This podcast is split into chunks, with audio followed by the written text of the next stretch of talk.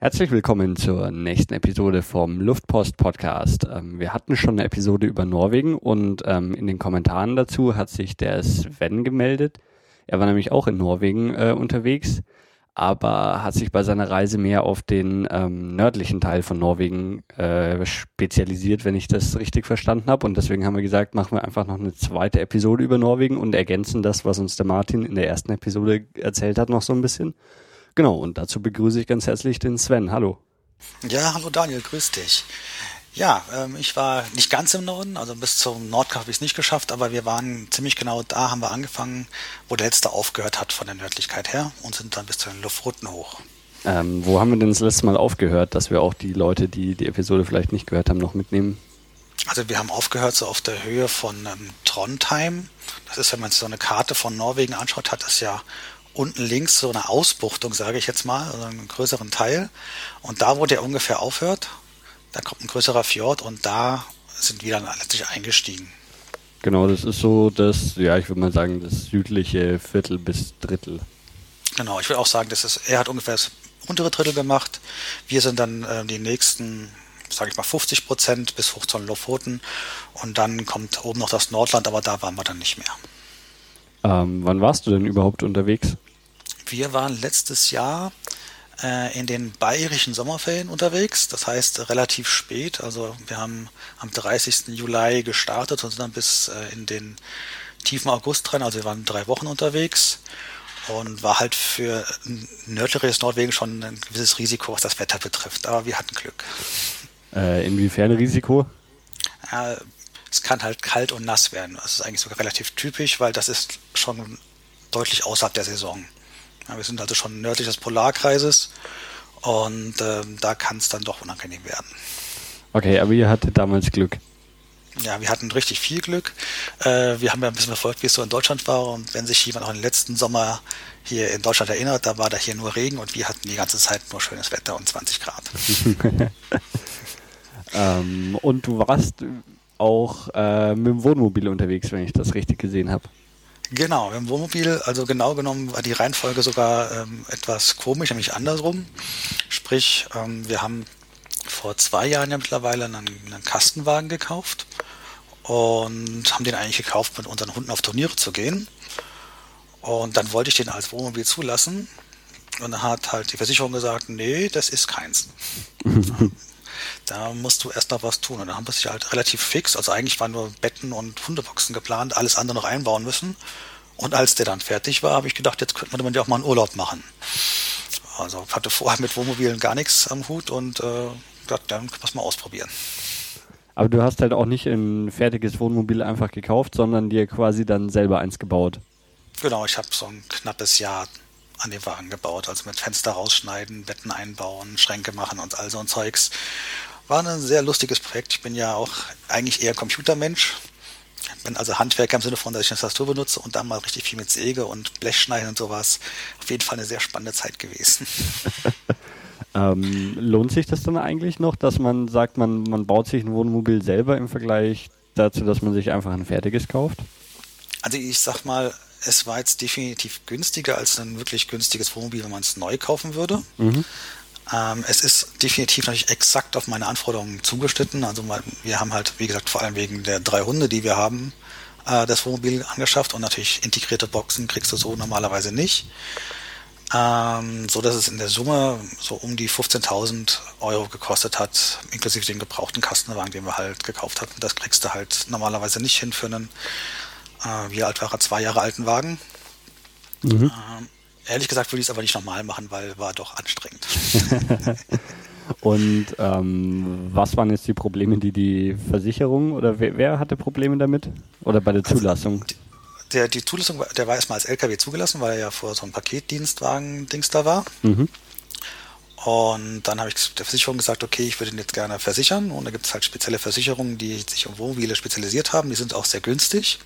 Ja und habe gesagt, da hier ist mein Wohnmobil und die haben uns zurückgeschrieben, äh, sie haben uns einen ähm, Fahrzeugschein geschickt, das ist aber ein LKW. Mhm.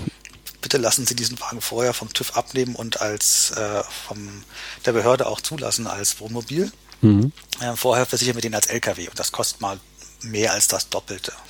Okay. Und man braucht wahrscheinlich auch einen anderen Führerschein dafür, oder? Nee, weil er unter dreieinhalb Tonnen so, okay. liegt. Da ist das mit den guten alten Führerschein, ich habe, ich dürfte sogar noch bis siebeneinhalb Tonnen fahren. Ah, okay. Dann merkt man doch, wie alt ich schon bin. Aber ich, ich das, glaube ich, noch nicht wagen würde.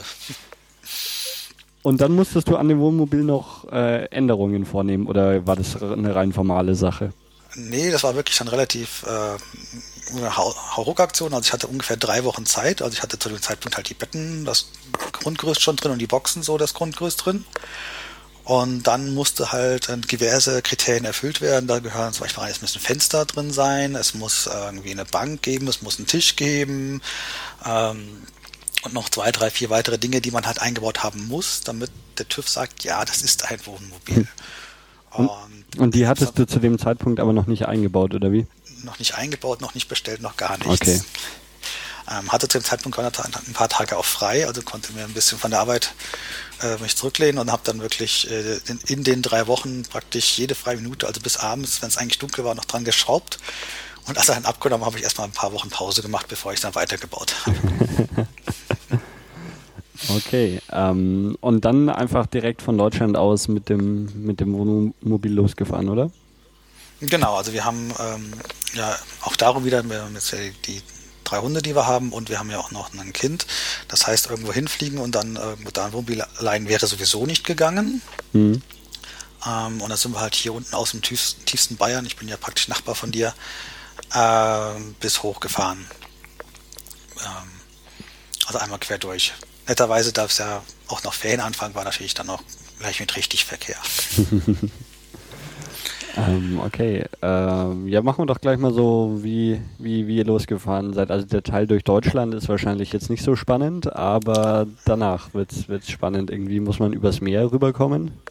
Genau, also der Teil durch Deutschland ist wirklich unspannend. Also es ist wirklich genau einmal A7 geradeaus. Die fängt mhm. hier unten an und hört oben wieder äh, direkt an der Grenze zu Dänemark auf. Mhm. Dann sind wir in Dänemark das erste Mal zwischengehalten auf dem Campingplatz und von da aus am nächsten Tag dann nicht mit der Fähre gefahren, was so der Klassiker wäre. Also eigentlich fährst du halt mit dem Auto bis an die Nordspitze Dänemarks, steigst in die Fähre und fährst dann entweder einfach geradeaus hoch nach Oslo oder fährst mit der Fähre noch so ein bisschen um den Norwegen-Ausleger rum und kommst irgendwo ja, an, der linken Küste von Norwegen dann an. Mhm. Das wollten wir aber jetzt den Hunden nicht unbedingt antun, weil die auch die kurze Fährenfahrt ist halt über drei Stunden und kostet auch den 1,50 Euro mehr oder so. Mhm. Das heißt, wir sind dann äh, tatsächlich äh, über Malmö gefahren. Ich wollte mir eben mal die Öresundbrücke da anschauen, die man im Fernsehen immer schon mal gesehen hat. Dieses riesen, riesen Ding kann man sich gar nicht vorstellen, bevor man es mal selbst gesehen hat. Und sind dann da so schräg noch über Schweden ähm, hochgefahren. Aber ihr hattet schon von Anfang an Norwegen jetzt als äh, Ziel ausgesucht und, und Schweden war jetzt eigentlich nur, nur zum Durchqueren. Exakt, ja. Also wir hatten ganz ursprünglich uns mal vorgenommen, wir fahren bis zum Nordkap. Mhm. Ja, so das klassische Ziel. Wir haben halt ein Wohnmobil, was machen wir jetzt damit? Mal Google, was man, wo man so hinfahren könnte. Und äh, Nordkap ist ja so ein Klassiker, den man so hört. Mhm. Aber man kriegt doch relativ schnell mit, dass die Leute, die schon da waren, sagen, also nur dafür hochfahren, dass man da einmal mal schnell geradeaus hoch und schnell wieder runterfährt, das äh, macht eigentlich keinen großen Sinn. Da soll man sich lieber mehr Zeit nehmen und mehr als drei Wochen Urlaub hatte ich halt nicht. Mhm.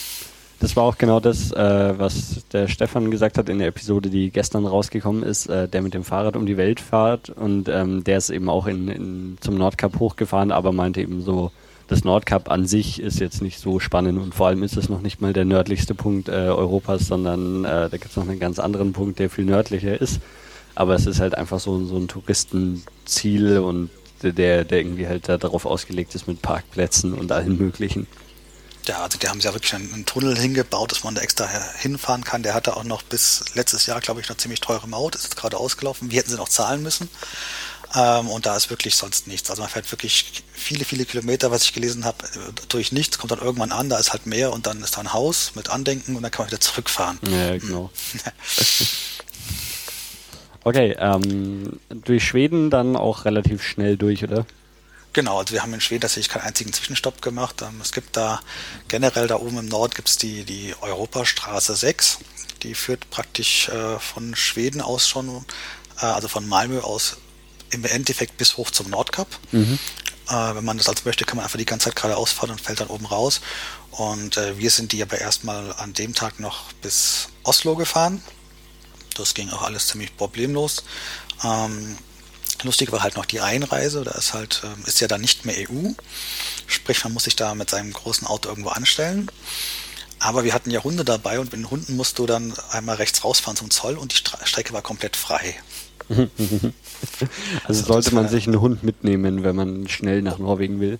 Oder irgendwas zu verzollen, was Kleines. dass man rausfahren muss. Ja, Oslo haben wir dann auch wirklich links liegen lassen. Also wir haben ganz klar eine, eine Tour gemacht, die ähm, nicht auf Städte aus war. Mhm. Also direkt dann vorbeigefahren und dann ähm, Tick noch wieder Richtung ähm, Osten, also nicht die E6 weiter, sondern das nennt sich dann die E3 und sind da ein bisschen ähm, durch die nicht ganz so befahrenen Gegenden von Norwegen gefahren und haben da einen Campingplatz gesucht. Okay. Äh, wie schnell bist du denn mit deinem Wohnmobil überhaupt unterwegs? Also in Deutschland fahre ich mit dem äh, so 120. Mhm. Das äh, geht in Skandinavien aber nicht, oder? Das geht in Skandinavien dann nicht, genau. ähm, Norwegen ist da ganz einfach, äh, bis auf ganz, ganz, ganz wenige Ausnahmen auf der E6 und auch nur auf der äh, ist Norwegen sowieso 80 km/h Schluss. das hat sich natürlich super auf den Verbrauch ausgewirkt. Also wir haben unter 7 Liter mit dem großen Wägelchen verbraucht. Mhm. Das kriege ich in Deutschland eher selten hin. Okay. Ähm, ja, dann, äh, ihr habt, habt ihr die Campingplätze schon im Vorfeld ausgesucht oder seid ihr einfach irgendwie mal losgefahren und, und dann beim, wenn, wenn ihr keine Lust mehr hattet, beim nächstbesten Campingplatz äh, stehen geblieben? Also die ersten beiden hatten wir ausgeguckt. Den in Dänemark hatten wir schon mal ausgeguckt gehabt, mhm. dass wir wissen, wo wir ähm, da ankommen und auch den nördlich von Oslo hatten wir uns schon ausgeguckt. Einer, weil die beiden Tage waren halt letztendlich Kilometer fressen. Also wir haben den ersten Tag über 1000 gefahren, den zweiten über 900. Da wollte man nicht auch noch anfangen, irgendwie groß was zu suchen. Mhm. Aber danach waren wir komplett offen und frei dafür, was wir irgendwo so finden. Und wie sich dann bestätigt hat, ist Norwegen dafür ein echten Paradies. Also ich glaube, ganz Norwegen ist touristisch vor allem auf Wohnmobile eingestellt, weil die gibt es an jeder Ecke einen Campingplatz. Okay. Äh, hattet ihr euch dann im Vorfeld schon die Route weiter überlegt, wie die verlaufen soll oder dann einfach drauf losgefahren? Ja, also wir hatten die Grundroute schon äh, drin. Also wir wollten halt erstmal, wie gesagt, bis, bis Trondheim kommen, ähm, weil bei Trondheim das wir dann am dritten Tag erreicht haben, sind wir dann halt äh, Richtung Westen, also Richtung Atlantik abgebogen und haben die, diese große ähm, Europastraße verlassen und sind auf die ähm, Reichsstraße 17, die nennt sich auch RV17 oder heutzutage nennt sich FV17, wenn man da nochmal googeln möchte. Das ist letztendlich eine Küstenstraße, die sich an der Westküste, an der Atlantikküste von Norwegen entlang schlängelt und äh, die bisher touristisch noch nicht so wirklich voll dabei ist. Die haben so vor ein paar Jahren ein bisschen ausgebaut ähm, ist aber noch sehr ruhig im Vergleich zu den größeren Straßen. Aber fährt man äh, an so einer Straße, gerade wenn die an der norwegischen Küste entlang geht, nicht äh, massive Umwege, dadurch, dass immer die, die, diese Einbuchtungen von den Fjorden kommen? Richtig, wenn man das als Umweg bezeichnen möchte, ist das äh, definitiv nicht der direkte Weg. Mhm. Ähm, aber uns ging es ja genau darum, das uns anzuschauen. So gesehen mhm. war es kein Umweg, sondern äh, war der Weg das Ziel. Ja. okay. Ähm, und ist, ist auf dieser Straße viel Verkehr los oder ist die einfach so, so menschenleer? Also die ist, ist wie in Deutschland eine normal befahrene Landstraße, okay. sage ich jetzt mal. Okay. Und auch nicht viel breiter. Also man darf jetzt da keine großen Straßen mit, mit Mittellinie oder sowas äh, ständig vorstellen. Das ist auch nicht immer gegeben. Ähm, also generell sind die Straßen im Norden Norwegens eher klein und äh, man sollte sein Auto vor einer Breite erkennen. okay, ähm, ja, dann würde ich sagen, gehen wir halt einfach mal so, so ein bisschen die, die Ziele ab, die, die du, ihr so angesteuert habt auf eurer Reise. Mhm. Also wie gesagt, wir sind dann die Küste an der Reichstraße 17 immer weiter hochgefahren, haben dann ab da auch wirklich angefangen, die Campingplätze einfach so frei Schnauze zu suchen. Und das ist auch so weit nördlich noch kein Problem. Genau, also wir sind noch gar nicht so nördlich, wenn man sich auf der ja, Karte gut, das, das stimmt auch. Aber trotzdem, trotzdem ist da schon wesentlich weniger Zivilisation als in, in dem südlichen Drittel Norwegens, genau. oder? Genau, also generell kann man sagen, Norwegen ist äh, je weiter südlich und je weiter westlich, je voller ist es mit Menschen. Also je weiter in den Norden gehst und je weiter du halt nach dem Osten gehst, also vom Meer weg, äh, desto leerer wird die ganze mhm. Geschichte. Ja, es war kein Problem. Wie gesagt, die sind da schon darauf eingestellt, dass da Wohnmobile vorbeikommen, sodass, wenn du angefangen hast zu suchen, du normalerweise innerhalb von 20 Minuten auch irgendwo ein Schild gefunden hast, dass bald einer kommt. Also das okay. ist wirklich deren Geschäft und die liegen dann auch alle immer direkt am Meer. Mit direkt kannst du dann aus dem Wohnmobil ins Meer reinspringen, das kriegst du in Deutschland eher selten hin. ja, also wir sind dann die, die ähm, entlang gefahren und ja, paar Fährfahrten haben wir ausprobiert mit dem großen Wagen. Und den ersten wirklichen Halt, einen touristischen Halt, den man haben konnte, war halt, dass wir ähm, an einem Ort waren oder an einem Berg waren, der heißt Tork Hutton. Tork Hutton ist ähm, letztendlich ein, ja, ein großer Felsberg, der aber ein riesiges Loch drin hat. Also das war das Einzige, wo wir wirklich mal was Touristisches gemacht haben, wenn man so will, wo dann wirklich auch viele andere Menschen waren. Ähm, und da ist äh, ein Riesending, da kannst du, also von der Größe her kannst du mit dem Wohnmobil durchfahren, von dem Gelände her eher nicht. Also wirklich ein Riesending, einfach ein Loch im, im Fels, wo alle dann durchwandern möchten. Das ist so diese mhm. typische Landschaft. Und was wir halt auch gemerkt haben beim Fahren ist, was ähm, im ersten Teil ja auch schon war, ähm, man kann immer glauben, das ist so unglaublich schön hier. Ja? Das sind so die, diese Postkartenmotive und das kann nicht mal schöner werden. Und du brauchst dann nur zehn Minuten weiterfahren und ich finde es die nächst schönere Stelle. Also es ist echt faszinierend. Ich habe mir gedacht, das ist ein bisschen ungerecht verteilt, die Schönheit der Landschaft. Und in äh, Norwegen haben sie auf jeden Fall ziemlich viel davon abbekommen. Und äh, also jetzt muss mir noch ein bisschen erklären, wie, wie dieses äh, der oder das oder die Torkarten aussieht. Ähm, also wie, das ist ein Fels und von, von welcher Seite hat der ein Loch? Also so, so, dass man durchgehen kann oder von oben wie ein genau, Vulkan? Also es ist, es ist ähm, Fels, also es ist ein felsiger Berg, sage ich jetzt mal. Der ist schon, mhm. um, jetzt lass mich mal schätzen, 200 Meter ist der bestimmt hoch. Und da ist ein Riesenloch drin, das wiederum, jetzt lass mich auch mal schätzen, das ist 20 Meter hoch und 10 Meter breit. Mhm. Das geht einmal durch diesen Berg durch, da kannst du so 50 bis 100 Meter lang einfach durchlaufen, da haben sie Treppen reingebaut und sowas. Und ja, also es ist einfach wie, wie, wie ein Berg im Loch drin, wo man gar nicht glaubt, dass es so groß sein kann. Und ähm, da, da, läuft dann jeder, der da ist, einmal durch, oder wie? Genau, da läuft jeder einmal durch, da wirklich da auch mhm. mit relativ vielen anderen Touristen zusammengetroffen. Ähm, da haben sie halt so ein paar Holztreppen reingebaut, aber wirklich die, die eigentliche Natur noch dabei nicht kaputt gemacht, sondern die wirklich oben drauf geklatscht läufst einmal durch, kommst aneinander raus, kannst das Meer sehen und läufst wieder zurück. okay. Ja, äh, dann, das liegt jetzt wo ungefähr? Also wie, wie weit nördlich sind wir schon? Das liegt jetzt, ähm, lass mich lügen, ob wir jetzt den Polarkreis schon hatten. Der wäre ja auch noch irgendwo unterwegs. Das liegt ungefähr beim Polarkreis, ich glaube noch ein bisschen südlich. Müsste mal kurz schauen. Ah, ich, ja, ich habe es gerade angeschaut und es liegt auch auf, auf einer Insel, oder? Ja, ja, aber wobei Inseln in Norwegen halt immer sowieso Brücken haben. Also was die in Norwegen an Brücken bauen, das muss man einmal gesehen haben. ähm, sodass man gar nicht mehr gemerkt hat, ob jetzt immer ins Fjord rübergefahren ist oder wirklich zu einer Insel rübergefahren ist. Okay. Aber ich glaube, das ist eine Insel, ja. ja. Also es ist noch knapp südlich des Polarkreises. Also wir sind eigentlich noch mehr oder weniger am Anfang ähm, der Strecke gewesen, mhm. die wir jetzt in den Norden hochgefahren sind. Weil das wäre dann auch klassisch das nächste, was ähm, dann kommen würde. Aber es gibt ja ähm, irgendwann die Grenze des Polarkreises, die haben wir auf dem Hinweg auf einer Fähre über, überquert. Mhm. Ja, Polarkreis ist ja der Punkt, wo es ähm, beginnt, dass es ein halbtägiges, äh, also wo die Tage und Nächte manchmal 24 Stunden dauern können. Mhm. Ja, das ist der südlichste Punkt, wo das passieren kann. Ähm, natürlich an dem Punkt selbst ist es nur genau äh, zum Sommerbeginn überhaupt so. Mhm. Und je nördlicher du kommst, je weiter ist dieses, äh, dieses äh, Gebiet, wo das passiert, also zeitliche. Aber ihr, ihr wart dann natürlich auch äh, in, in einem Bereich, wo, wo es irgendwie, wo, wo der Tag ziemlich lang war. Oder hattet ihr sogar 24 Stunden hell?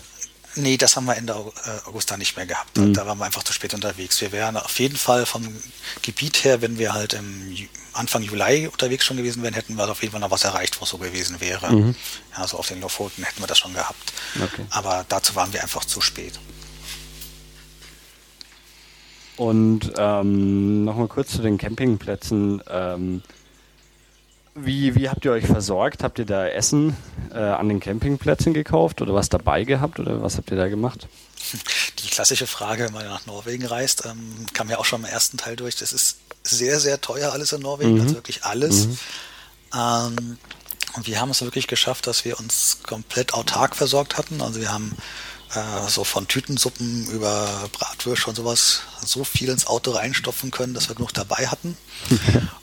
und haben unseren guten alten Soda-Club, der im Keller eingestopft ist, wiedergefunden mhm. und konnten damit dann einfach mit Wasser uns irgendwo auch machen.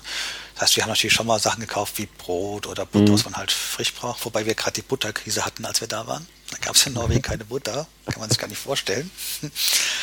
ähm, also es, es, gab in ganz Norwegen keine Butter, oder wie? Praktisch keine, ja. Also Warum? Zeitungsmeldungen, die müssen sich irgendwie verdisponiert haben beim Einkauf. Ich habe es auch nicht ganz verstanden, aber äh, irgendwie, Norwegen selbst hat ja nun relativ wenig Produktion von sowas. Mhm. Ähm, das müssen sie also mal alles einführen und irgendwie haben sie sich in dem Jahr voll verschusselt. Und äh, es gab faktisch keine Butter irgendwo zu kaufen. Meine, wir hatten da zu dem Zeitpunkt noch welche dabei und dann haben sie es irgendwann wieder hingekriegt. Aber es waren wohl so zwei Wochen ungefähr, war es sehr schwer, gegen Geld auch eine Butter zu bekommen. okay, ja, das also heißt, auf, auf den Campingplätzen musstet ihr dann quasi nur übernachten, aber nicht irgendwie Essen einkaufen. Genau, wir haben wirklich da, da autark gestanden. Die sind auch alle immer gut ausgestattet. Also sagen wir ungefähr die Hälfte auch da oben noch hat äh, WLAN. Sogar häufig im Preis inklusive oder halt, ähm, sehr, sehr günstig. Die haben auch immer gute sanitäre Einrichtungen. Also das, man ist wirklich erstaunt, es ist wirklich ganz klar auf Urlaub ausgerichtet, dass man da irgendwie mhm. vorbeikommt. Oder was wir halt auch gesehen haben, dass äh, viele auch mit dem Zelt irgendwo beigekommen sind. Mhm. Und äh, Fahrradfahrer haben wir auch gesehen, aber ich weiß nicht, ob wir den Fahrradfahrer gesehen haben. der war zu dem Zeitpunkt, glaube ich, noch nicht unterwegs. Stimmt, ähm, der war erst dieses Jahr losgefahren, ja. Genau.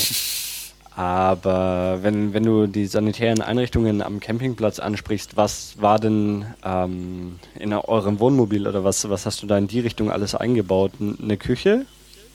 Äh, ich habe äh, eingebaut eine, eine, Spüle mit mhm. äh, Wasser und Abwasser. Ich habe eingebaut einen Spiritusherd weil ich keine Gasprüfung machen wollte und nicht machen möchte. Und mir generell sage, ich, ich lag das Ding lieber nicht in die Luft. Ähm, und wir haben so ein Klo drin. Also das ist doch das, was wir nicht haben, ist zum Beispiel eine Dusche. Das wäre dann noch ein mhm. bisschen viel für meine handwerklichen Fähigkeiten gewesen. Also das heißt, wir konnten sehr gut auch mal frei stehen, äh, weil wir alles hatten, was wir brauchten. Und das Schöne ist, dass das in Norwegen ja auch überall auf öffentlichem Grund erlaubt ist. Okay. Du kannst deinem Wohnmobil überall, mhm. wo es nicht Privatgrund ist, einfach dich hinstellen und übernachten. Wenn du einen schönen See findest, fährst du einfach ran, äh, lässt das Auto stehen und kannst da irgendwie die Nacht verbringen. Das ist in Deutschland dann doch ganz anders. Mhm. okay, naja, ähm, lass uns mal zurück zu deiner Reise kommen. Also der, der letzte Punkt, den wir quasi besprochen haben, war der Polarkreis. Und du hast genau. gesagt, ja, ihr habt ihn mit der Fähre überquert. Mhm da sieht man an der Küste dann halt so ein, so ein Denkmal, so ein, eine Erdkugel ist das, glaube ich, die auf so einem Gerüst steht. Die kann man auch ganz gut von der Fähre aus sehen. Und dann sagt halt irgendwie der Captain so, jetzt sind sie drüber.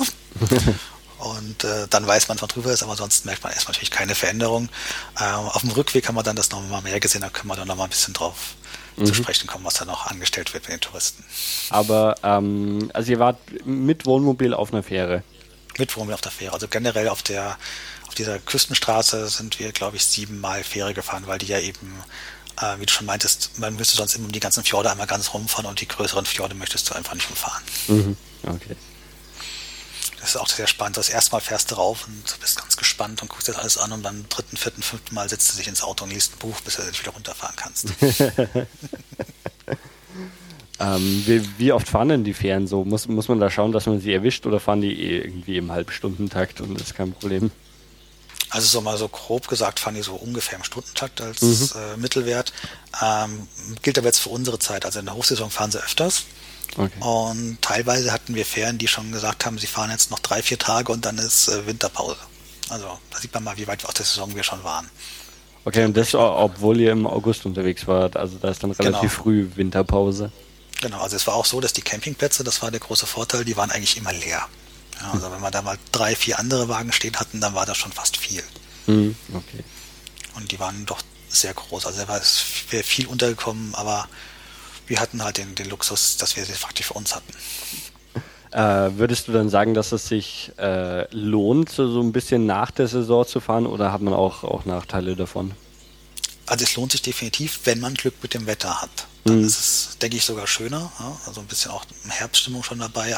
Also so, so mal alles saftig grün in ganz Norwegen. Ähm, aber wie gesagt, das Wetter kann da halt auch echt böse sein. Also man kann auch schon sogar, wenn man gerade die nördlichsten Teile sieht, man kann auch schon Schnee kriegen. Okay. Im August. Mhm.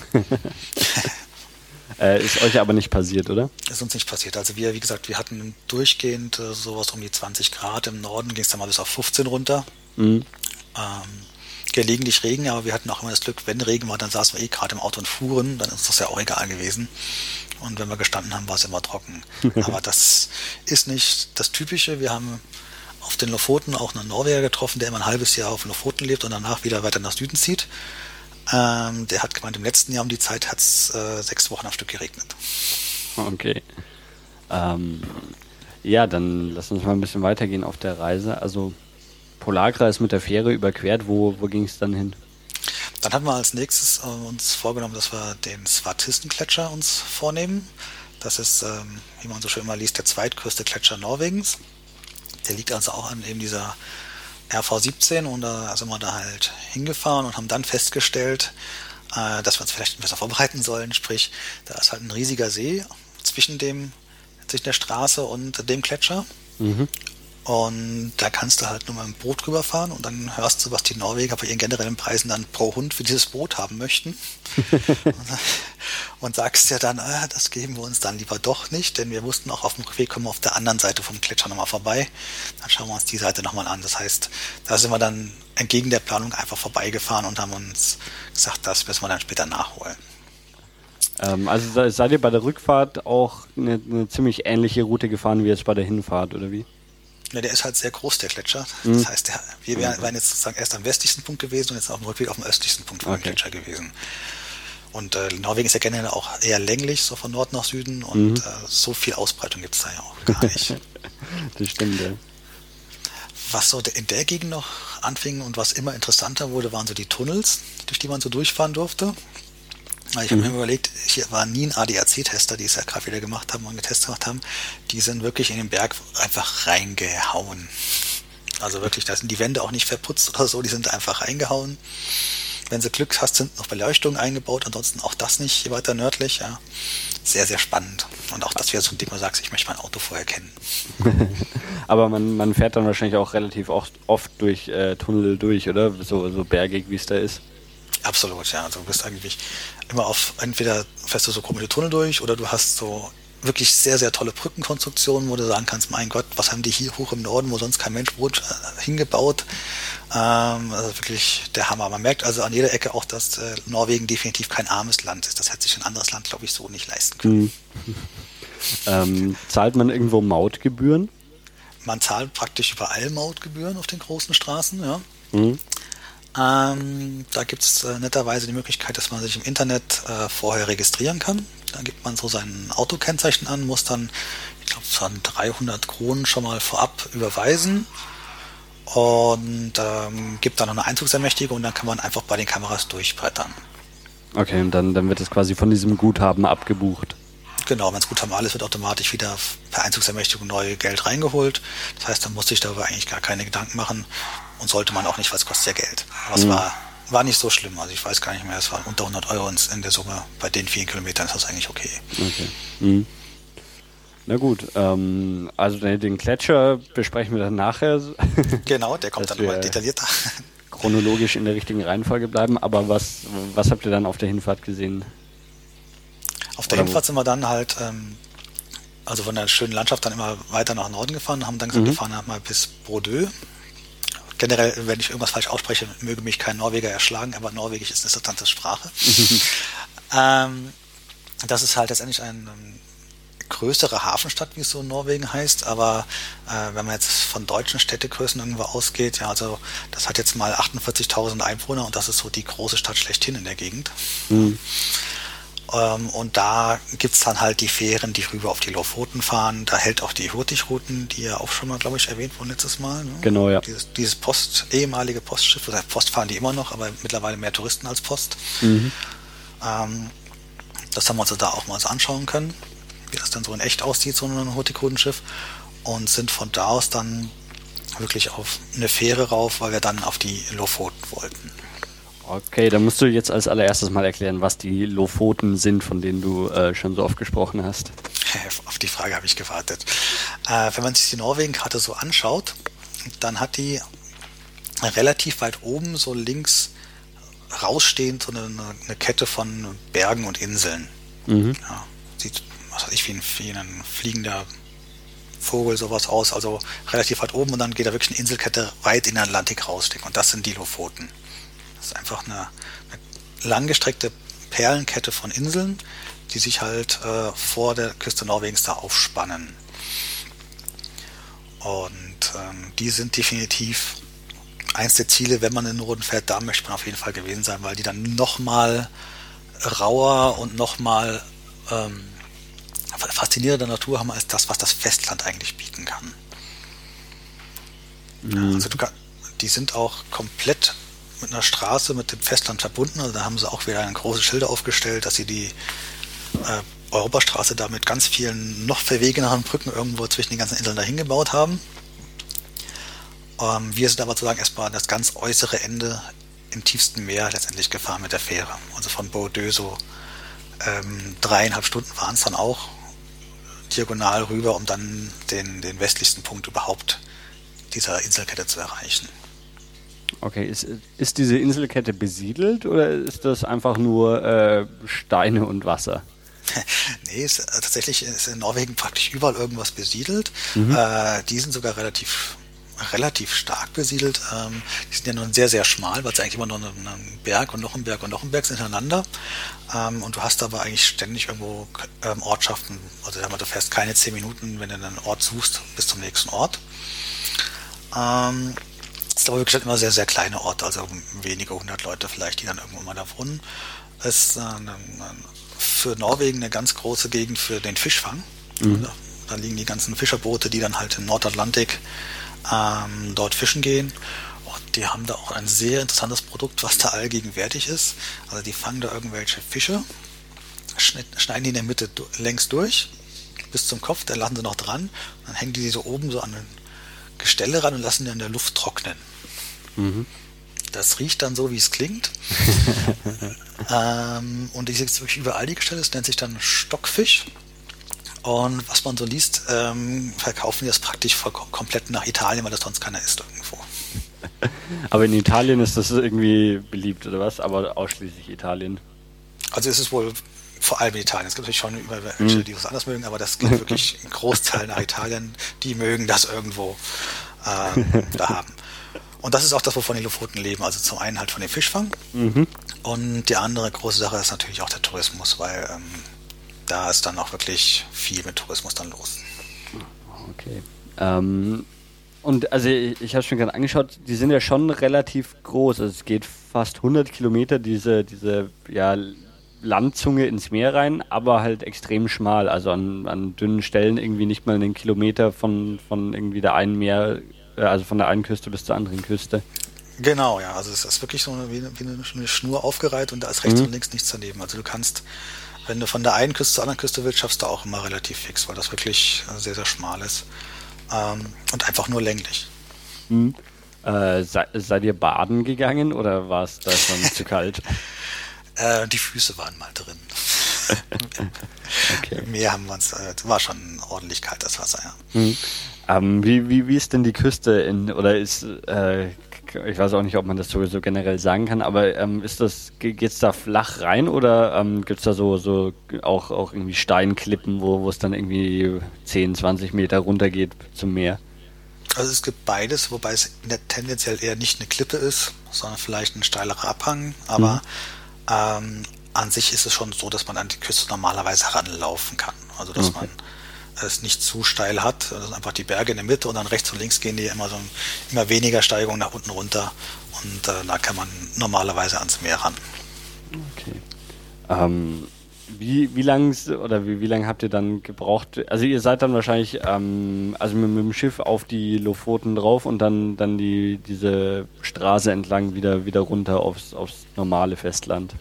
Genau, genau. Mhm. Wir sind äh, ganz im, im, Westen angekommen, sind dann ähm, von dort aus, also wir sind im Ort angekommen, der hieß, jetzt noch nicht überlegen, auch mit M vorne.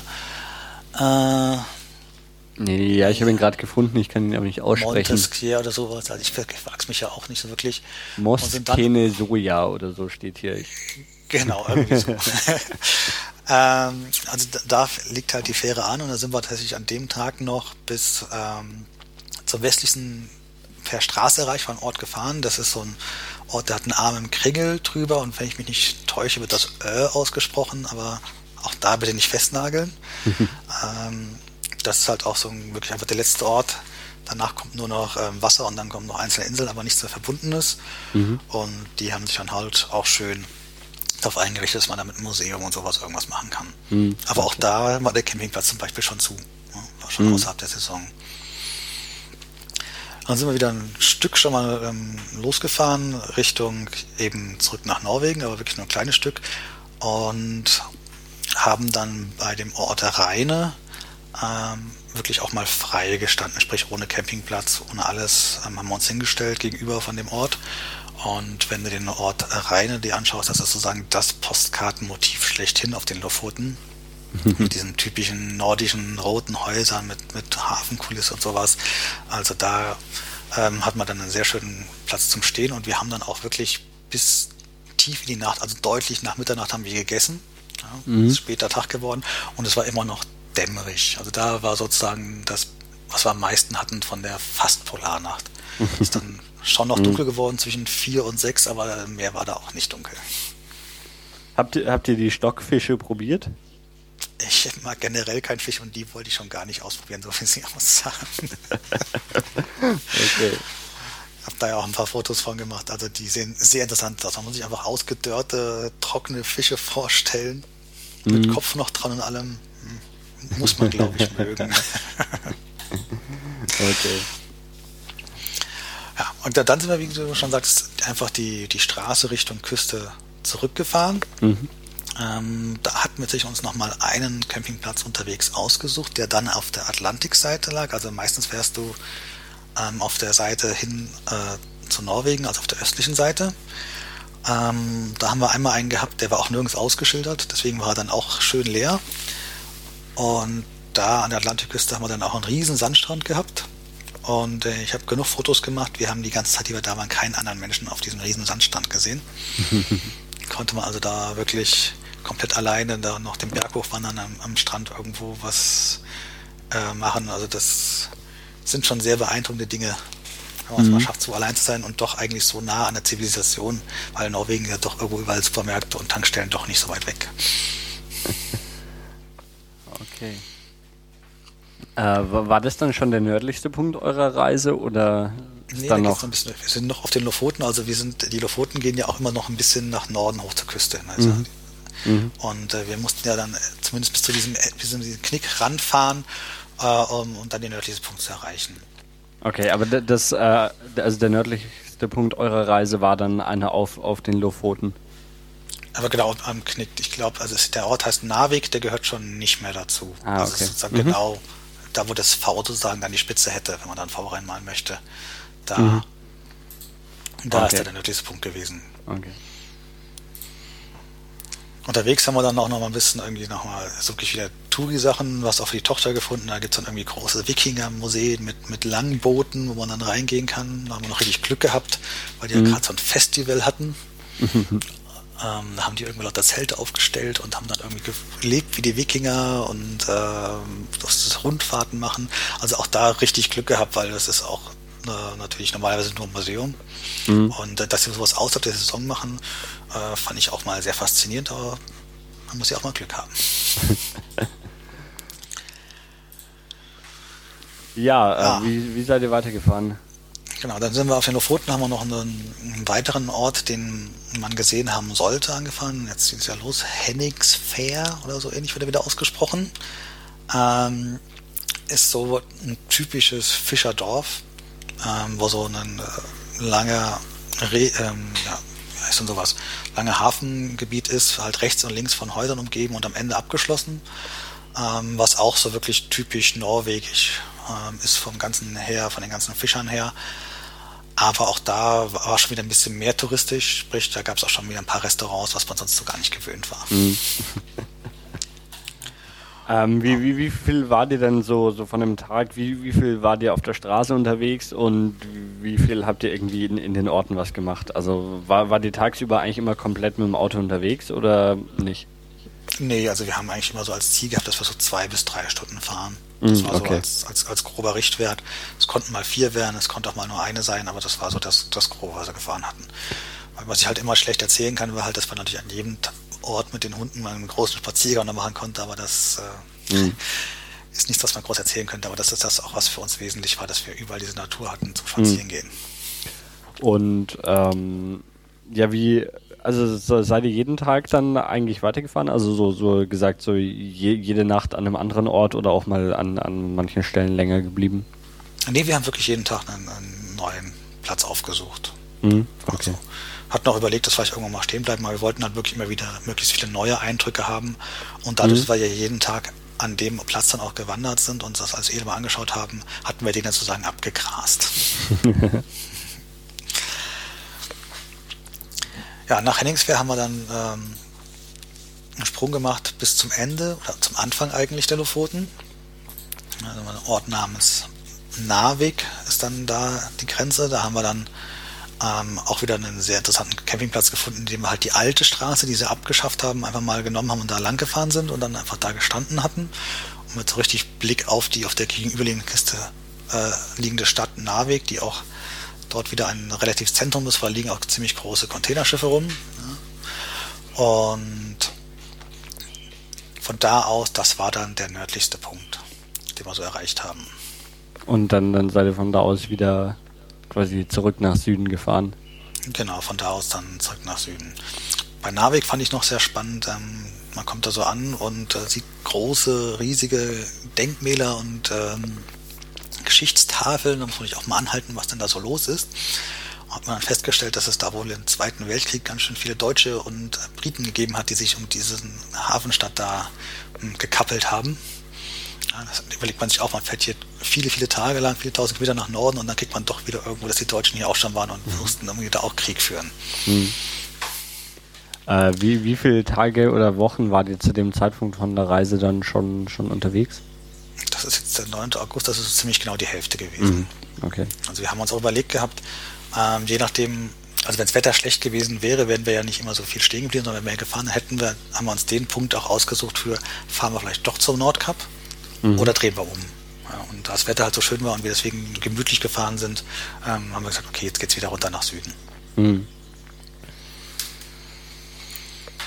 Ja, ab dann sind wir auch tatsächlich auf die, die große ähm, Europastraße 6, die ich vorhin schon mal erwähnt habe, wieder dann raufgefahren. Also die, die auch wirklich dann die ganzen anderen Wohnmobilisten alle fahren und haben die dann nach Süden irgendwo benutzt, um runterzufahren.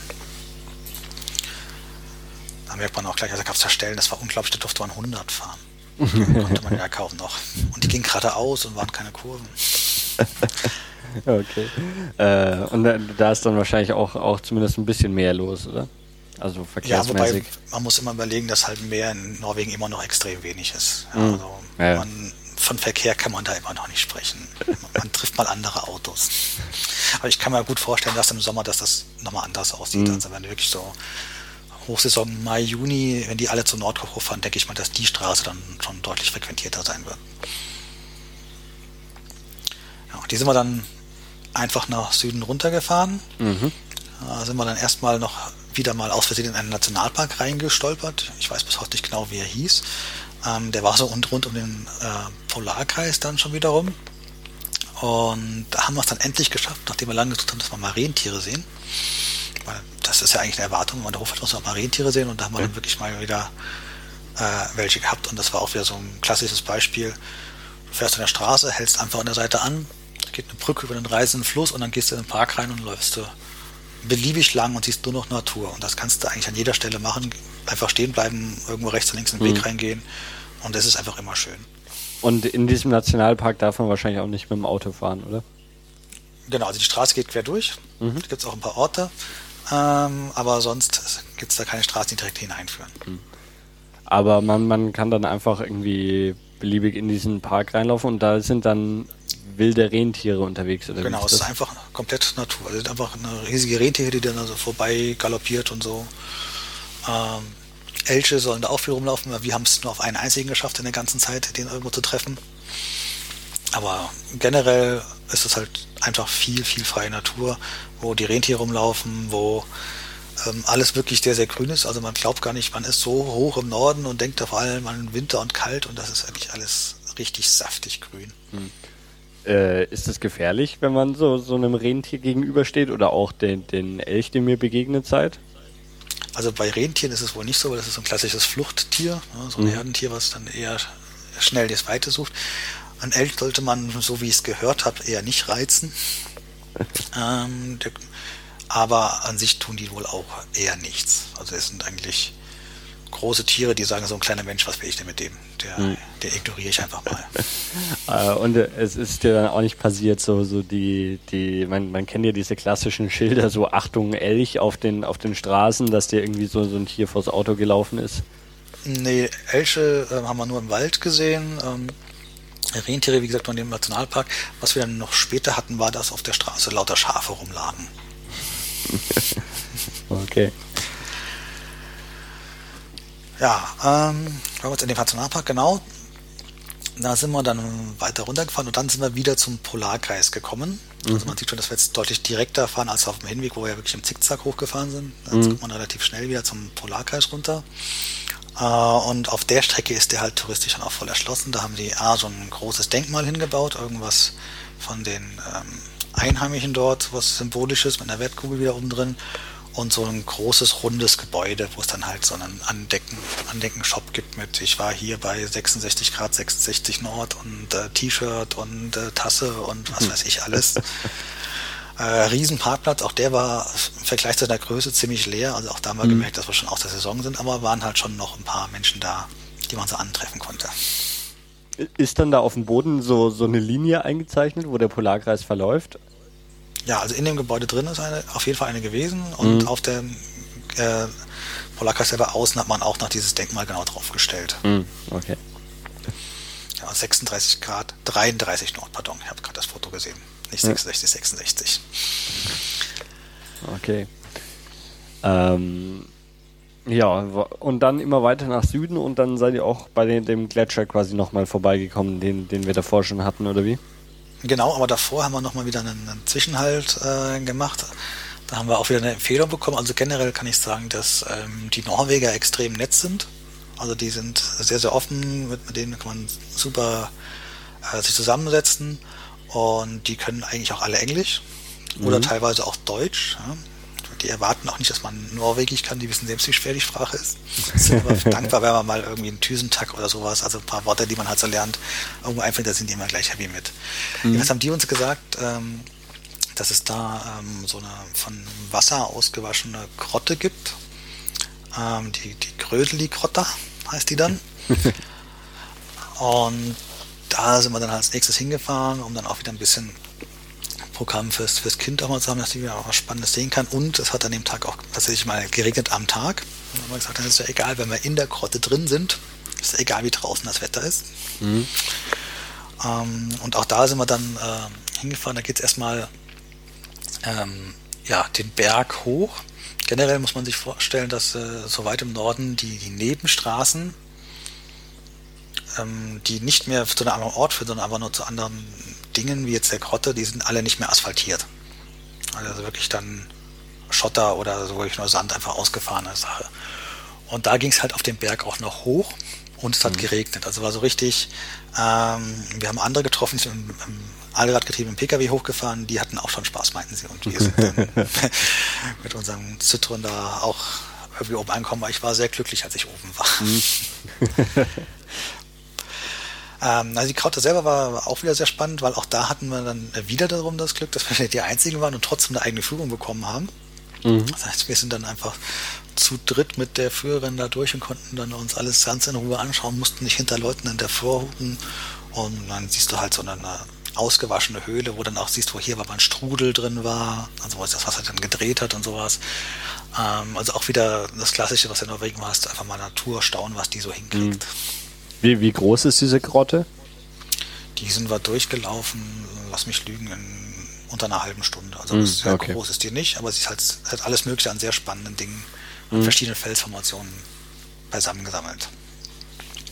Ja, und danach, also es war auf dem Weg und dann sind wir zum Swatisen-Gletscher nochmal hingefahren. Mhm. Dann halt von der anderen Seite äh, von der Seite lag es auch nicht eben an der großen Straße, sondern auch da mussten wir echt lange über sehr holprige Wege bis äh, zu einem Campingplatz fahren, der direkt unten am Gletschersee lag. Also man war wirklich im Nichts und ähm, hat dann irgendwie auch noch, ja, wie viele waren es am Ende, am Abend, als dann alle eintrudeln, hatten wir noch drei oder vier andere mit Wohnmobilen, die dann da standen. Einer davon hatte sogar ein altes Postauto, also auch ein Deutscher. Mhm. Also immer noch schön in Gelb, da mhm. auch Fenster reingeschnitten und sowas. Und dann stehst du sozusagen am Fuß dieses äh, Gletschersees und siehst zum Hintergrund, wie das Wasser da runterfließt. Aber den Gletscher selber siehst du eigentlich noch gar nicht. Da haben wir dann erstmal an dem Tag dann erstmal Schluss gemacht, weil wir dann schon Nachmittag hatten und das wäre dann doch zu lang gewesen mhm. und sind dann am nächsten Morgen zu einem Gletscher hin. Da ist nämlich ein geschäftstüchtiger Norweger da, der den Campingplatz auch äh, hat, der dann, dann sagt, okay, ich fahre ich mit dem Boot bis zu dem anderen Ende vom See äh, und von da aus konnte er loslaufen und ähm, A, hatten wir genug Zeit und B, kostet es viel Geld und C, ist es auch viel schöner. Äh, sind wir dann an dem See entlang bis da hinten selbst gelaufen. Also das war dann Trampelfahrt wäre teilweise zu viel gesagt, aber dafür haben wir wieder Eindrücke gewonnen, die man sonst so nicht kriegt. Mhm. Weil Norwegen ist auch voller kleiner Wasserfälle immer und überall, weil die überall diese Felsformationen haben. Und sind dann da lang bis zu dem ähm, unteren Punkt von dem Fluss gelaufen, der aus dem Gletscher entstanden ist. Dann läufst du so ähm, total glatt gewaschene Felsen hoch. Also da wächst dann auch praktisch gar nichts mehr drauf und alles ist richtig, richtig glatt, große Riesenbrocken, alles glatt. Da kannst du also gut erkennen, da lag mal irgendwo das große Eis drauf. Mhm. Ähm, und dazwischen stängelt sich halt eben dieses, dieses äh, Flüsschen, äh, das den Ablauf von dem Gletscher irgendwo dort ausmacht. Ich äh, habe mir gerade die Bilder auf deiner Website angeschaut, die wir an der Stelle vielleicht auch erwähnen können, auf der, der man ganz viele äh, Bilder von deiner Reise und auch, auch Texte dazu lesen kann. Äh, und äh, das sieht ja schon ziemlich beeindruckend aus, diese, diese Steinformation. Und man, man sieht so innerhalb der, der Steine so, so, so eine Struktur quasi. Also so, ja, jetzt ist irgendwie schwer zu beschreiben, aber ähm, ja, halt so, so irgendwie einzelne Gesteinsschichten oder ich weiß nicht, was das ist. Uh, und, und eigentlich ist das so, sowohl der, also der, der gesamte Boden besteht eben aus, aus diesem Stein mit, mit diesen, ja, mit, mit lauter so Linien drin, die, die irgendwie diesem Stein diese Struktur geben. Genau, also ja, das ist, du sagst es selbst, es ist echt schwer zu beschreiben. Ähm, ist einfach, man muss es wirklich gesehen haben, wenn auf dem mhm. Foto oder so im Original natürlich noch beeindruckender. Ähm, auf dem obersten Foto siehst du hier auch zum Beispiel, da steht mal eine Frau vor diesem äh, rausstürmenden Wasser da, so von mhm. den Größenvergleichen, was man da mal so hat. Das ist halt alles unglaublich riesig und unglaublich äh, beeindruckend, diese ganzen Informationen da zu sehen. Mhm. Da siehst du auch, dass da so das Wasser aus dem Loch rausgeschossen kommt. Da habe ich dann nachher noch gelernt, dass das ist nicht natürlich. äh, weil es gibt oben am Gletscherende noch einen zweiten Gletschersee und der hat irgendwie immer Ärger gemacht mit irgendwelchen Sachen, die er verschwemmt hatte, die er nicht verschwemmen sollte. Und da haben die da irgendeinen Tunnel gebohrt, dass der nach da unten sich besser entwässern kann. So okay. habe ich es irgendwo gelesen. Habe mich auch schon gewundert, wie das die Natur so hinkriegen kann, aber die war es dann wohl nicht. Und dann seid ihr auf den, auf den Gletscher äh, kann man da komplett hochlaufen? Also Oder braucht man. Du Gletscher ran, du, du musst äh, also an der Stelle dich. Ähm, da gibt es auch keine Gletschertouren, weil du da mhm. wirklich ähm, mehr in der Natur bist. Das wäre eher auf der anderen Seite gewesen, wo sie dann geführte Touren mit, äh, mit mhm. Guide und Anseilen sowas gemacht hätten. Da gehst du halt bis zu einem gewissen Punkt ran. Da stehen auch ganz, ganz, ganz viele Warnschilder. Geh nicht näher ran. Ne? Dir könnte mhm. was passieren, was keiner Sau irgendwie interessiert hat. Und alle möglichen sind trotzdem näher rangelaufen. Mhm. Äh, und äh, setzt dich dahin, hast diesen, diesen Ausblick, isst gemütlich deine Brote, baust ein paar Steintürmchen äh, und bist überrascht, weil das wirklich, was du da siehst auf diesem Foto, ist wirklich nur so ein ganz kleiner Ausläufer, mhm. äh, sozusagen das letzte Ende von, von dem ganzen Gletscher. Und dann guckst du auf die Karte und überlegst, Moment, die waren auf der anderen Seite, auf der Westseite auch an demselben Gletscher. Da muss ganz schön viel Eis dazwischen sein. okay. Ähm, ja, das war, war der Gletscher, oder? Oder gibt es dazu noch genau. weiter was? Sonst machen wir weiter auf, auf deiner Reise. Genau. Ah, habt ihr dann auf dem Rückweg noch, noch viel angeschaut oder ging, war, war dann ab da irgendwie das, das Ziel eher schnell wieder zurückzukommen? Also noch hatten wir es nicht auf schnell ab ausgemacht. Wir haben dann gesagt, okay, wenn wir jetzt die, die große Strecke fahren, dann nehmen wir jetzt so viele mhm. Nationalparks mit, wie wir kriegen können. Mhm. Weil die gibt es da ja auch äh, wie Sand am Meer. Da waren wir erst in einem Park, der hieß dann, oh Gott, Cresser Moen Nationalpark. Mhm. Ähm, der ist mittlerweile auch in einem anderen Nationalpark aufgegangen, aber da ist auch so klassisch gewesen, du fährst irgendwo wieder lange so eine, eine Holperstrecke hin. Ich habe sie sogar aufgeschrieben, 38 Kilometer lang Holperstrecke, wo nichts ist, rechts und links, sondern nur Holperstrecke. Mhm. Dann stehst du auf dem Schild, hier Ende, hier fängt der Nationalpark an, hier darfst du nicht weiterfahren. dann gehst du über eine Brücke und dann kommst du einfach in ein Gebiet, wo nichts und niemand ist, außer einem einzigen großen Haus, so einem Bauernhof, der auch noch irgendwie bewohnt wird. Okay. Und da sind wir dann halt auch wieder schön spazieren gegangen und haben dann erst festgestellt, ähm, warum die Lemminge Lemminge heißen. Die sind da in Massen rumgequiekt ähm, und die waren auch überall tot. die, die äh, hast du nur gesehen, dass, dass sie überfahren worden sind, draufgetreten, was auch immer. Also die, die, äh, die waren auch dumm genug, wenn wir mit unseren drei Hunden da langlaufen an der Leine, dann raufen die drüber und quietschen dabei noch. Guck mal, hier bin ich. also jetzt weiß ich, woher der, diese Aussage kommt, Lemminge sind Leichen zum Selbstmord.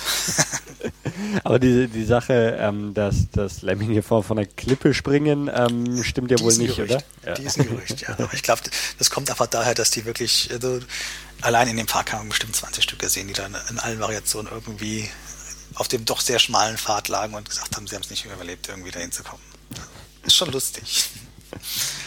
Äh, was unterscheidet denn so, so einen Nationalpark jetzt von, von irgendwie dem, dem, dem restlichen Norwegen? Weil wenn du gesagt hast, so, so außerhalb der Nationalparks ist auch schon alles irgendwie Natur pur, was ist dann innerhalb der Nationalparks anders als draußen? Tatsächlich ist vor allem anders, dass es da drin halt wirklich keine Straßen gibt oder wenn nur ganz dedizierte Straßen. Mhm. Also die gibt es halt woanders halt schon. Also jetzt immer noch nicht viele, aber es gibt halt welche. Ähm, und in, da darf man dann auch wohl nicht wohnen, außer es sind alte Ortschaften, die vorher schon da waren.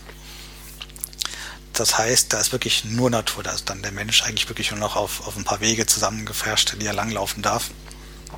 Und sonst wird das alles überlassen. Okay. Äh, und die, die kosten auch alle keinen Eintritt, oder? Die haben alle bis auf einen, einen alle keinen Eintritt gekostet, ja. Mhm. Alle umsonst. Die sind auch generell sind die so groß, du kannst sie auch auf allen möglichen Punkten anfahren. Ähm, halt an der Grenze von Nationalpark steht halt irgendwie eine Schranke oder ein Schild oder die Straße hört einfach auf, wie es dann bei uns auch war. Mhm. Ähm, auf so einem Parkplatz, dann kannst du von da aus einfach weiterlaufen. Also da gibt es keine Beschränkungen und tatsächlich auch relativ wenig drumherum. Also was man so erwarten könnte, dass vielleicht irgendwie gleich noch dann, was heißt ein Ranger-Haus dasteht und die dann gleich Andenken verkaufen. Auch das hast du alles nicht. Also alles sehr, sehr viel ruhiger ähm, als woanders. Okay, wie, ja, wie, wie ging es weiter? Dann ging es äh, weiter, dann sind wir ähm, von da haben wir auch gesagt, okay, jetzt, jetzt äh, geht es dann relativ äh, schneller voran. Das heißt, haben wir jetzt angefangen dann einen Kilometer wieder zerfressen. Das heißt, wir sind noch durch den Dorfer Nationalpark durchgefahren, aber da hat es wirklich das einzige Mal uns das Wetter denn verhagelt, weil, also geregnet hat es halt. Mhm. Haben wir dann äh, nicht gehalten. Der da aber auch sehr schön ist, was ist so eine Hochebene, also nochmal eine ganz andere Landschaft, das ist auch so was Norwegen so ausmacht. Du hast diese Küstenlandschaften, ja, mit Meer, dann hast du äh, daran ähm, die Berge und dann hast du irgendwo oben nochmal Hochebenen und wenn du weiter ins Inland fährst, hast du diese ganze Seenlandschaft. Also Norwegen ist ja generell, da gibt es ja praktisch nur Wasser und Wald. Mhm. Ähm, und da, dieser Dorfnationalpark, der war halt wirklich ganz oben auf einer Hochebene, ganz äh, wenig Vegetation auch schon und äh, du fährst da einfach quer durch, in dem Fall bei uns dann. Okay. Ja, dann kommen wir auch langsam zum Schluss. Also wir haben wirklich dann äh, jetzt schon wieder die Situation mehr oder weniger erreicht. Es wurde langsam wieder voller. Dann haben wir noch einen Zwischenstopp gemacht am Rondane Nationalpark, der halt auch ähm, eine Abzweigung war von der, von der großen Strecke, die dann zwar befestigt war, ausnahmsweise mal, dafür aber extrem schmal und sich den Berg wirklich hochgewunden hat. Ähm, und da lagen dann auch die Schafe, die wir vorhin schon mal hatten. Also es war eh schon eng und dann liegen dann noch Schafe auf der Straße rum und zwar überall. Ähm, und da mussten wir wirklich auch mal einen Eintritt irgendwie zahlen, mhm. um da reinzufahren. Da haben wir dann festgestellt, dass das hat irgendwie ein Gebiet das sind so lauter kleine Ferienhäuser etwa gewesen. Und ich denke mal, dass es damit zusammenhing. Also das war auch wirklich nur so, mhm. weil wir gesagt haben, guck mal, den gibt's, da fahren wir mal hin. Ähm, der war dann aber jetzt vom Anschauen her nicht so besonders. Das, das Spannendste eigentlich war daran, dass wir wieder rausgekommen sind, weil es ja am Tag vorher geregnet hatte und ich den Wagen natürlich wieder super perfekt ins Gas gestellt hatte. Und äh, ja, er war dann tief eingesunken, aber er kam wieder raus. ähm, war, war, waren es eine, eine, wilde Herde Schafe oder haben die irgendwie, waren die, nee, haben die, die jemanden gehört? gehört irgendwie. Okay. Also die haben generell, also da waren jetzt nicht irgendwo abgeteilte Gebiete, wie man es mhm. bei uns so kennt, sondern die liefen da halt einfach überall rum und dann denke ich mal, dass da irgendwie ein Schäferhund oder zwei hat und die dann wieder zusammensammelt. Ich sag mal so ähnlich wie wenn du bei uns durch die Alpen gehst, wo auch diese Kuhherden mhm. einfach irgendwo rumlaufen, denke ich mal, ist das bei denen genauso gewesen. Mhm. Und dann, dann ging es wieder zurück über Schweden nach, nach äh, Dänemark und Deutschland, oder wie? Exakt, dann sind wir da einfach dann wieder kilometerfest runtergefahren, wieder Oslo einfach dran vorbeigebrettert, mhm. ähm, wieder über die Öresat-Querung äh, zurückgefahren, in Deutschland noch einen kleinen Zwischenhalt am Hamburger Hafen gemacht, da meine beiden Mädels den noch nicht kannten äh, und dann einfach A7 und dann nochmal zurück. Ja, eine, eine spannende Reise auf jeden Fall. Ähm, Gibt es irgendwas, wo, wo du sagen würdest, ähm, das, das habt ihr jetzt ausgelassen, hättest du aber im Nachhinein betrachtet jetzt gern gesehen? Also was ich definitiv machen werde, ähm, sobald es halt möglich ist, wir werden nochmal den, den weiter nördlichen Teil nochmal irgendwo abklappern. Das heißt, ähm, in dem Bereich, in dem wir jetzt waren, haben wir, denke ich, mehr oder weniger alles wirklich Spannende irgendwo gehabt, weil wir haben mhm. die Küste gehabt, die Lofoten und innen auch diese ganzen Nationalparks.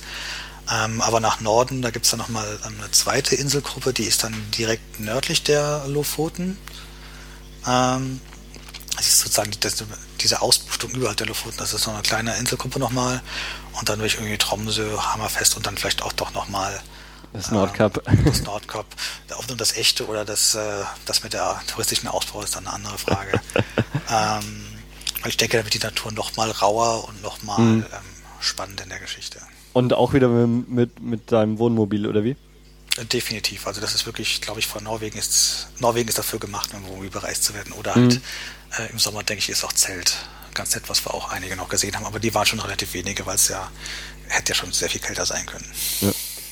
Ja, also wenn wir das jetzt nochmal so, so die Landkarte betrachten, also in, in der ersten Episode mit, äh, mit Martin haben wir quasi das südliche Drittel betrachtet und du warst jetzt so im mittleren Drittel unterwegs. Kann man so grob sagen, genau, ja. Das, das nördliche Drittel fehlt mir noch, da muss ich noch hin. Das nördliche Drittel können wir dann gerne auch nochmal in einer weiteren Episode abdecken, wenn, wenn du da warst. Oder Dieses Jahr wird es nichts mehr. Oder auch so, so sonst jemand irgendwie da war und davon berichten möchte. Ähm, und ja, bis dahin bedanke ich mich bei dir und sage Tschüss und bis zum nächsten Mal. Tschüss und danke für deinen tollen Podcast. gerne.